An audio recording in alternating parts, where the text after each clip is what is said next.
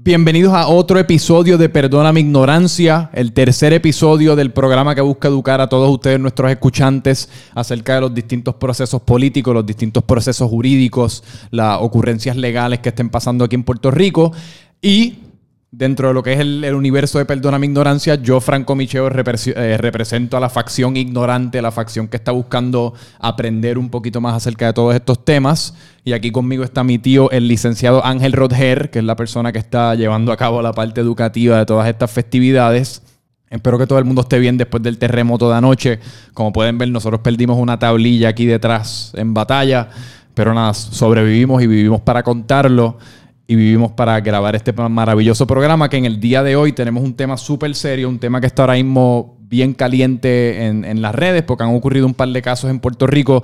Notablemente el último que ocurrió fue el, el video viral del señor en Caguas que se estaba tratando de meter, yo creo que a su, a su propia casa, pero tenía una orden de protección que él no se supone que estuviese dentro de la casa en ese caso, pero como quiera arrancó las ventanas, se metió por el cuarto y después lo arrestaron con una camisa de Just Did It. Exacto, y una vez que entró, le pegó a la persona, a la, a la, a la víctima, ¿no? A la, eh, ah, eso yo no lo vi.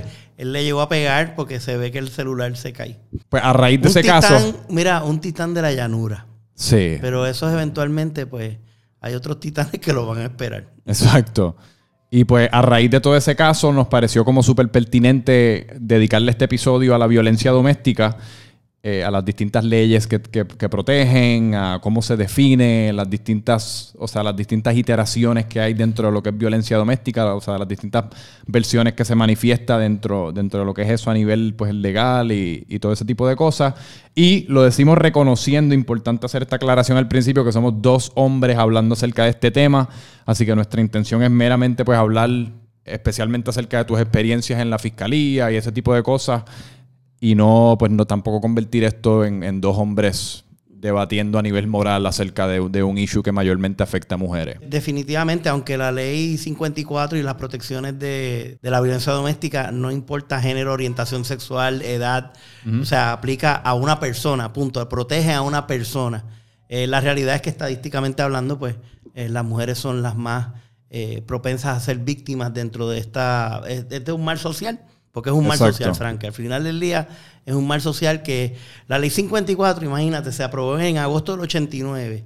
Y hoy, en el 2019, todavía estás viendo videos como el que hiciste referencia en Cagua, que pasó en Cagua recientemente. Yo creo que es un mal humano, que es lo que yo estaba hablando esta mañana en casa, porque si fuese social, fuese específico de Puerto Rico de los Estados Unidos. Pero al, al, fin y al cabo, en realidad, es en donde hay humanos se manifiesta la violencia doméstica, lo vemos en todas partes del mundo. Sí, porque la violencia doméstica no solamente es con la pareja, puede ser con los hijos de la pareja. O sea, se puede ah, extender, sí, se puede extender al, núcleo familiar.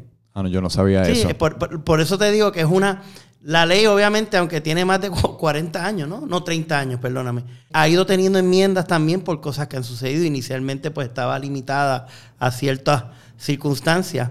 Eh, pero, como tú dijiste, ese mal humano está dispuesto a hacer lo que sea, hasta amenazar mascotas. Y podremos entrar más adelante, hasta amenazas a hijos, amenazas a mascotas, que son cosas que, van contra la lógica, ¿no? Si tú eres un padre, tú no le quieres hacer daño a tus hijos. Y yo creo que la lógica en ese caso, para los que vieron el video, abandona las premisas cuando está ocurriendo una situación de esta. Pero, pues entonces vamos a comenzar yo no sé si la violencia doméstica tiene una definición. La ley la define y, obviamente pues eh, como la ley, la ley 54 tiene elementos civiles, que es lo de pedir una orden de protección, y tiene elementos criminales, que son delitos específicamente que atienden la, conducta criminal que se da en ese contexto de la violencia doméstica. Pero la, la violencia doméstica, como la reconoce la ley, básicamente lo define como un patrón de conducta constante de empleo de fuerza física o violencia psicológica, intimidación o persecución en contra de su pareja o expareja. O sea, esa es la definición base. Eh, tiene dos personas que han convivido, pueden estar casadas, pueden eh, haber procreado un hijo y no necesariamente estar juntos. En otras palabras, tengan una relación íntima y dentro de esa relación, pues se da un contexto de que una de las partes está amenazando, persiguiendo, eh, abusando físicamente, o sea, contacto de, agresión, o psicológicamente eh, abusando de la persona. Todo lo que conlleve abuso no, no físico, o sea, abuso que tú no puedes ver marcado en la piel. Correcto. ¿Cómo, cómo, o sea, ¿Cómo se define eso? ¿Eso entonces entra como en un... es subjetivo? Bueno, depende obviamente de la prueba que se pase, pero puede ser suficiente de, como ya dije, amenazas contra tus hijos. O sea, fíjate que si, sigue si no me sigues atendiendo, eh, pues el nene no, no, va a poder entrar a la escuela o le voy a dar al nene o no va a, o no va a tener chavos para pagar de la comida. Eh, igual que hasta con las mascotas, como te dije. es el emplear un mecanismo psicológico donde tratas de intimidar a la pareja o acompañante para que haga lo que tú quieres. O sea que no necesariamente tiene que haber un cantazo. Y de hecho dice patrón conducta. Ojo, no es que tiene que ser un patrón de conducta. O sea que tiene que pasar, en otras palabras, tengo que tener dos galletas para poder buscar una orden de protección o radicar una ley 54. No, no, no, con una basta. Con un incidente de violencia doméstica ya se activa la ley 54. ¿Y esto todo cae dentro de lo que es violencia doméstica? ¿O hay distintos tipos de términos para, para describir disturbias domésticas o acoso doméstico? La violencia doméstica, como te dije, se da en el contexto de, una relación personal. Eh, hay otras leyes que también, aunque la conducta que puede violar la ley 54 eh, eh, también pueden ser delitos dentro de ese marco. Me explico, pues está la ley de acecho, que de acoso, eh, pues eso no necesariamente tú tienes que tener una relación con esa persona para incurrir en ese delito. El acecho es, pues estoy en un patrón de conductas eh, persiguiendo a una persona. No necesariamente eh, tiene que ver un, un, motivo de índole sexual o de índole de atracción. Simplemente estás acechando a la persona, estás estás persiguiéndolo. Así que eso es una ley que fue una enmienda al Código Penal para incluir también ese delito. Eh, obviamente hay, hay, delitos de agresión sexual, porque la ley 54 también provee para violencia física sexual, agresión sexual. O sea, en otras palabras, yo no, aunque mi esposa, aunque mi esposa sea mi esposa, eso no significa que yo la puedo violar. No. Y eso no significa que yo puedo tener actos lascivos impuestos no consentidos. Por eso la ley 54 es una ley especial. Al ser una ley especial, la Fiscalía en Puerto Rico, en las 13 regiones judiciales, tiene unidad especializada donde fiscales eh, están eh, entrenados con el elemento de trabajadores sociales y de, eh, de técnicos de protección a víctimas. están especializados en atender esos tipos de casos. ¿Y cuál es el protocolo ya sea legal, policíaco? O sea, ¿cuál es el primer paso que una víctima de violencia doméstica tiene que tomar para reportarlo o para que el sujeto que, que, está siendo abusivo... Pues muy buena pregunta. Y, la realidad es, antes de entrar a eso, como les dije inicialmente, no importa, o sea, la ley 54 protege a las víctimas, no importa el sexo, la edad, la orientación sexual, el estado civil, ah, es que no está casada, no le aplican. No, no la, identidad de género, en fin, eh, hasta estatus migratorio. Tú puedes tener una persona eh, sin estatus legal para estar en Puerto Rico, pero puedes recurrir a buscar la protección de la ley 54. ¿Y cuál es el contexto? Te expliqué al principio y les estaba indicando a los, a los queridos este, televidentes y radioescuchas. Ahí se ve que la generación. Em, la, realidad es que, que lo, lo, lo, más importante de esta ley es que al no clasificar, eh, o sea, perdón, al no limitar a quien protege, pues entonces provee para varias alternativas. Uno, la primera que te provee es una de índole civil, que es que esa víctima puede ir a un cuartel, puede ir a una fiscalía, o sea, puede ir al, centro judicial también. Mm. O sea, que puedes ir a tres sitios a pedir una orden de protección eso es lo primero que ocurre. Lo primero. Obviamente porque la orden de protección es establecer una orden del tribunal donde establece unos límites a esa, a, ese, a esa persona. Fíjate que no le voy a decir acusado, porque no ha sido acusado. Tú para tener una orden de protección en tu contra no tienes que estar acusado. Es que has incurrido en una conducta que la ley 54 permite a la víctima acudir a las autoridades para buscar una orden de protección que es una orden temporal. ¿Y cuáles usualmente son los parámetros que caen dentro de una orden de protección? ¿Es estrictamente que la persona tiene que estar a cierta distancia o...? Depende de cada situación, pero generalmente es que no puedes ir a la residencia donde está la víctima, no puedes ir a la escuela de los hijos. Eh, volvemos a lo mismo, es temporero. Eventualmente va a haber una orden. El procedimiento primero es una orden de protección eh, que ve por el, el, juez inmediatamente tiene, la juez o el juez inmediatamente recibe la petición de orden de protección, que no tienes que ir con abogado, puedes ir con abogado, pero una persona puede ir por su cuenta, una víctima que ha sido víctima de violencia doméstica, puede acudir al tribunal o al cuartel o a la fiscalía, llenar la solicitud y presentarla inmediatamente. Los jueces de sala, de sala municipal, sala de investigaciones, atienden esa petición. No tiene que estar la otra parte presente inicialmente, depende de los casos, depende de las circunstancias, porque si es algo de extremada urgencia, me explico, se sabe que la, persona objeto, eh, el demandado, ¿no? Es la persona que ha sido, contra quien se le ha radicado una orden de protección, pues si tiene un arma de fuego, eh, si resulta que es una persona que anda con con machete, vamos a poner, ¿verdad? una persona que trabaja en jardines, eh, en fin, que tiene... Y si tiene antecedentes criminales. Y si tiene antecedentes criminales. O sea, que por eso te digo que depende de cada caso. Pero los parámetros para la orden, en cuanto a ponerlas en vigor, es por un, un término específico de tiempo, eh, una, una, una oportunidad, incluso se le tiene que dar una oportunidad a la persona contra quien se le radicó que comparezca al tribunal. Eh, por eso dije que puede haber orden de protección provisionales, pero eventualmente tiene que haber una final. Y en esa final es que comparece la persona que ha sido demandada para la orden de protección para que provea su visión, su, posición, eh, porque somos, somos seres humanos también. El juez tiene que aquilatar todas las circunstancias, la versión de la víctima como la versión del imputado o imputada.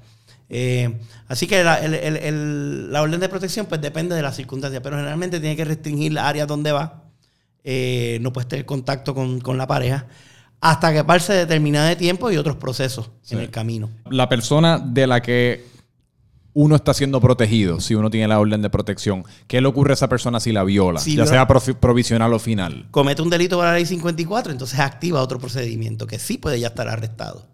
Eso ya entonces, eso ya sí entonces es un delito. Sí. Si tú Bajo la ley 54. si tú violas la ley de, si tú violas una orden de protección emitida por un juez, te, expones a un delito y te expones ya a un procedimiento. Ojo, como les dije, no es que tiene que haber un delito para que haya una orden de protección. Es que hay unas circunstancias, porque eso es lo que busca la ley, evitar lo peor. Evitar, pues, eh, lo que pues lamentablemente ha sido algo activo en los últimos meses, donde ha habido muerte. Y, pues tú quieres tratar, la orden de protección lo que trata es de apaciguar las, las cosas en lo que se resuelve de una forma o de otra. Se, se puede resolver amigablemente. Porque pues volvemos a lo mismo, somos seres humanos, podemos tener discrepancias, podemos tener errores en la forma en que fuimos eh, criados eh, y entendemos que hay que resolver todos a grito y a puño, pero eventualmente pues hay otras facilidades si la, eh, hay mediadores, hay conciliadores, hay este, líderes religiosos, espirituales que pueden ayudarte a esa situación, eliminarla. Pero si continúa, vas a seguir bajo las disposiciones de la ley 54 y te expones a, a, ya hacer un proceso criminal. Eh, así que orden de protección es algo civil. Ok. Pero tú violas esa orden de protección o continúas con conducta criminal, pues eh, ya, ya entonces estás en delito grave y activa ya un proceso criminal, ahí ya básicamente es un acusado y ahí está expuesto obviamente a que Fiscalía presente todos sus antecedentes penales, a que presente si es una persona, si ha sido una persona agresiva más allá de la casa. Eh, ahí entonces se expone a, un proceso con la pena correspondiente. Pero considerando que son pues personas que se conocen a nivel de cuáles son los factores limitantes a muchas veces Muchas veces lo que pasa también es, eh, obviamente, al final del día esas personas han tenido una relación y esas personas están pensando, diablo, lo voy a meter preso, y él es el papá de mis hijos, lo voy a meter preso, no voy a poder eh, tener algo de sustento. O sea, que hay consideraciones que sí, los fiscales se han tenido que confrontar a veces a situaciones donde la víctima quiere retirar los cargos criminales. A pesar de que ha tenido 20 órdenes de protección en el pasado, a pesar de que hay clara evidencia de que esta persona es agresiva, siempre está el elemento emocional que dice, no, él va a cambiar, o ella, por eso, pero eh, generalmente él va a cambiar. Eh, esa es la, disyuntiva que se da mucho a los fiscales, pero las instrucciones son de, seguir para adelante. Si el fiscal entiende que es un caso donde esta persona va a, ser agresiva todavía, Mm. Y cuidado que puede ser aún, porque recuérdate que puede haber un elemento de represalia. Ah, yo me radicaste cargo, pues ahora te voy a poner en tu sitio. Los fiscales se tienen que, que, llevar a... Tienen que estar dándose cuenta cómo es que va ese caso, ya una vez que está en el proceso criminal. Porque sí, es posible que la víctima pues decida retirar los cargos y que, quitarse por razones completamente emocionales. Si son correctas o no, eso no le toca al fiscal adjudicar. Pero sí el fiscal tiene que tener en mente, al igual que la policía, si esta persona va a ser peligrosa eventualmente, debe de continuar con el procedimiento. En el caso de que, por ejemplo... Y perdóname, Franco, te ponen una disyuntiva si la persona no quiere cooperar, si la víctima, porque es parte de la prueba que tú tienes que presentar.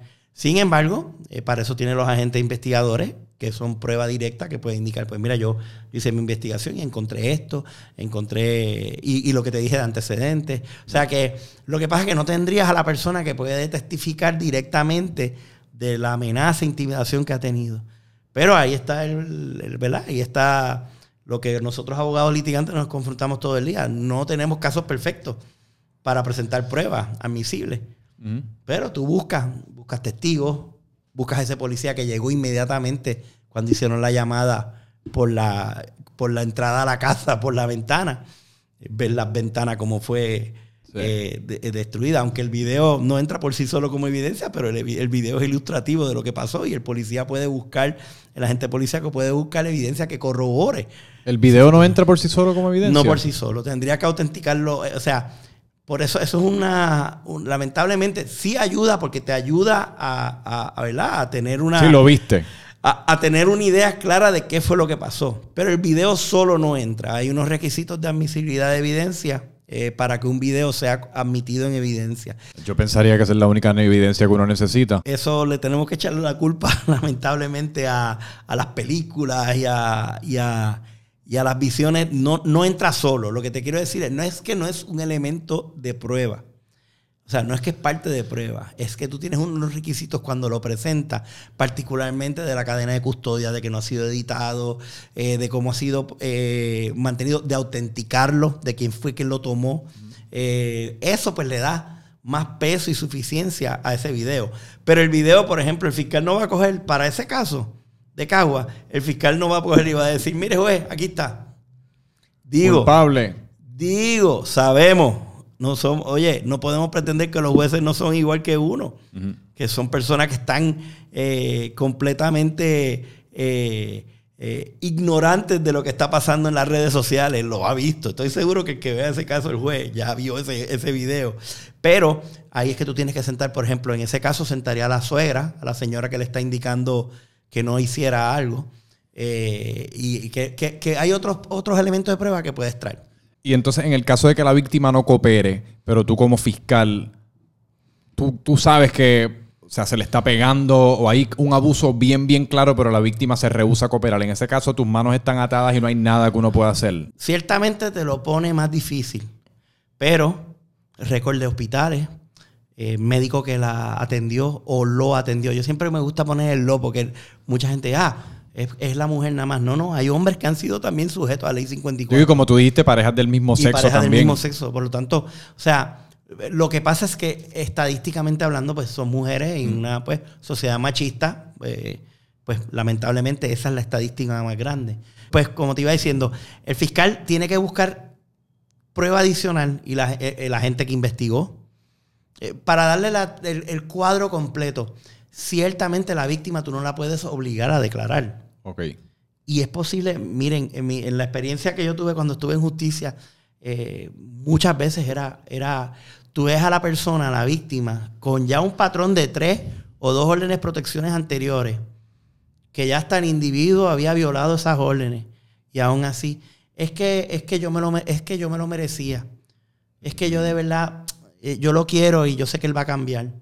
Y ahí por eso eh, entra en juego eh, el personal especializado que tienen las fiscalías para esto, tanto en policía como en fiscalía, para esos trabajadores sociales y esos técnicos de asistencia de víctimas de crimen, permitan a la persona sentirse cómoda. Mira, no, hay que decir la verdad porque lo próximo que puede pasar es que no vas a poder hablar más. porque lamentablemente es un patrón abusivo, Franco, que puede, puede, puede terminar en lo peor, que es quitándole la vida. Bueno, si nos dejamos llevar por las películas, usualmente termina en lo peor. Y de hecho, mi, experiencia ha sido, eh, eh, lamentablemente, si no se ha podido atender a tiempo, puede terminar en tragedia familiar. En Utuado, esto fue, wow, en el año 2000, sí, en Utuado un individuo que había tenido un montón de órdenes de protecciones y aún así él siguió acechando cerca de la casa donde estaba su esposa y sus tres hijos. Y él terminó una noche entrando, degolló a sus tres hijos, incluyendo un bebé.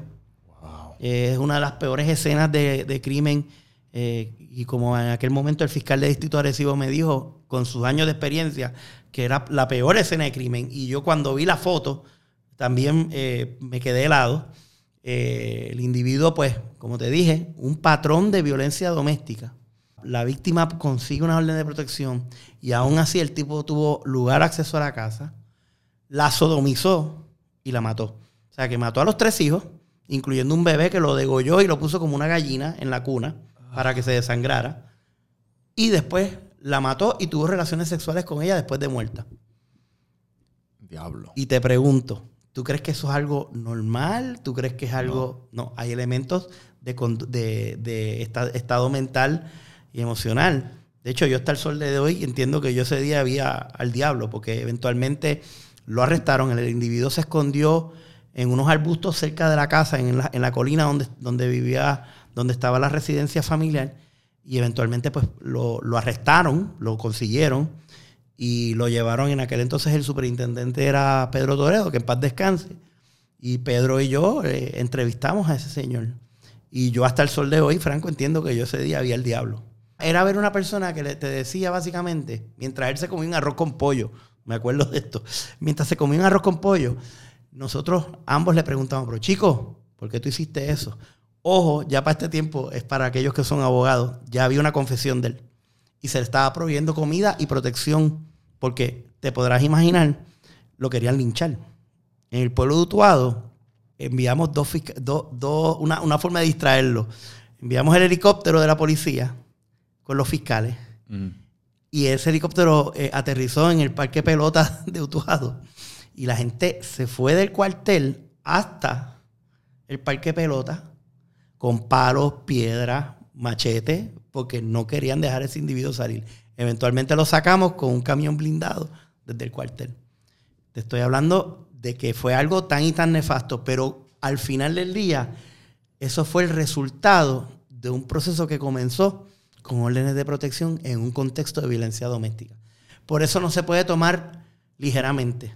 Es la prevención, es evitar eso. No, ahí pagaron, pues, la familia completa, él la mató. Y ese individuo, mientras se comió un, arroz con pollo que se le dio allí para que ingiriera alimento y bajo custodia, con chaleco pruebal y todo, cuando le envergamos, pero chico, ¿por qué tú hiciste eso, chico? Es tu familia. Y él me dijo así a la cara, como te estoy mirando yo, como yo no la voy a tener, a nunca la iba a tener ya, nadie la va a tener. Y mis hijos tampoco, me los llevo yo. Entonces ahí tú dices, mira, yo estoy, yo estoy hablando con el diablo. O sea, yo no, yo no estoy hablando con un ser humano normal. Esta persona está poseída. Eh, así que eso por eso te digo la experiencia, porque son cosas que marcan y lo podemos evitar con las, las instituciones y los procedimientos que tenemos. No son perfectos, se prestan también para el abuso, porque hay personas también que pueden ser, eh, pueden crear las circunstancias y va a ponerte una orden de protección. Pero eh, prefiero honestamente que el sistema siga y que el sistema tenga una oportunidad para que todo el mundo edúquense. Hay tremendos recursos en el Internet. La Oficina de Procuraduría de las Mujeres tiene excelentes recursos también, no solamente para orientar, sino también eh, para, para permitirte y ilustrarte qué es lo que tienes que hacer para poder buscar esa protección. Al igual que la rama judicial, tiene un programa también de, de orientación para casos de violencia doméstica que es muy bueno. Y por último, pues la policía y la fiscalía. O sea que hay, hay foros donde puedes acudir para buscar esa protección. No hemos hablado también de los deberes que tiene el patrono, pero eso lo podemos tomar en otro momento en el contexto de violencia doméstica, porque el patrono puede pedir una orden de protección para una de sus empleadas o empleado que esté sujeto a violencia doméstica. O sea que si yo tengo un jefe y yo, estoy siendo, y yo estoy siendo la víctima de violencia doméstica, el jefe mío también puede radicarle una orden de protección en contra de la persona a quien yo estoy acusando de violencia doméstica. Si ha habido elementos, o sea, si ha habido actos en el lugar de empleo de violencia doméstica, o el individuo ha tratado de hacer un, un acercamiento, pues el patrono, de hecho, todo patrono tiene que tener un protocolo también de violencia doméstica. Interesante. Eso lo podemos hablar en, otra ocasión porque no queremos, ¿verdad? sí, sí, sí. Tomar mucho tiempo, pero el patrono también tiene deberes bajo la ley 54 y las leyes de Puerto Rico en cuanto a la violencia doméstica. Pues eso lo dejaremos entonces para el próximo episodio porque esto es un, esto es un tema que yo estoy seguro que va, desgraciadamente, va a seguir saliendo a la luz. Edúquense, busquen, busquen la información que ahí está y protéjanse. Y haznos cualquier pregunta que entiendes, cualquier pregunta con la que te quedaste, cualquier cosa que te quedaste con las ganas de que discutiéramos. Si te quedaste con alguna duda después de haber escuchado este episodio completo, pues de nuevo, comentará, o sea, escribe tu pregunta en los comentarios, nos las, envía por, nos las envías por mensaje directo, como se te haga más fácil, pero no las llegar y nosotros trataremos de contestarte lo más pronto posible. Y yo creo que eso concluye entonces el tercer episodio de Perdona mi ignorancia. Suscríbanse si estás viendo esto por Facebook o YouTube. Suscríbete si estás escuchando esto por Spotify o Apple Podcast o cualquier otra plataforma de audio. Y compártelo, compártelo con cualquier persona ignorante en tu vida por, no saber de qué otra manera describirla, que esté buscando aprender o conocer más acerca de los distintos temas que estamos tocando aquí en el programa, porque de verdad que yo lo encuentro súper valioso. Y por lo menos para mí personalmente, que de nuevo represento la, la, parte ignorante de, esta ecuación, le he sacado un montón de valor estar aquí sentado directamente al frente del licenciado, mi tío Ángel Rodger. Así que nada, los dejamos con eso. Venimos la semana que viene con otro episodio de Perdona mi ignorancia. Dependiendo de lo que vaya ocurriendo, vamos a ir escogiendo el tema. Si tienen alguna sugerencia, nos los envían también en los comentarios o por mensaje directo y los estaremos atendiendo en su momento. Así que gracias. Gracias por escuchar todos. Linda semana.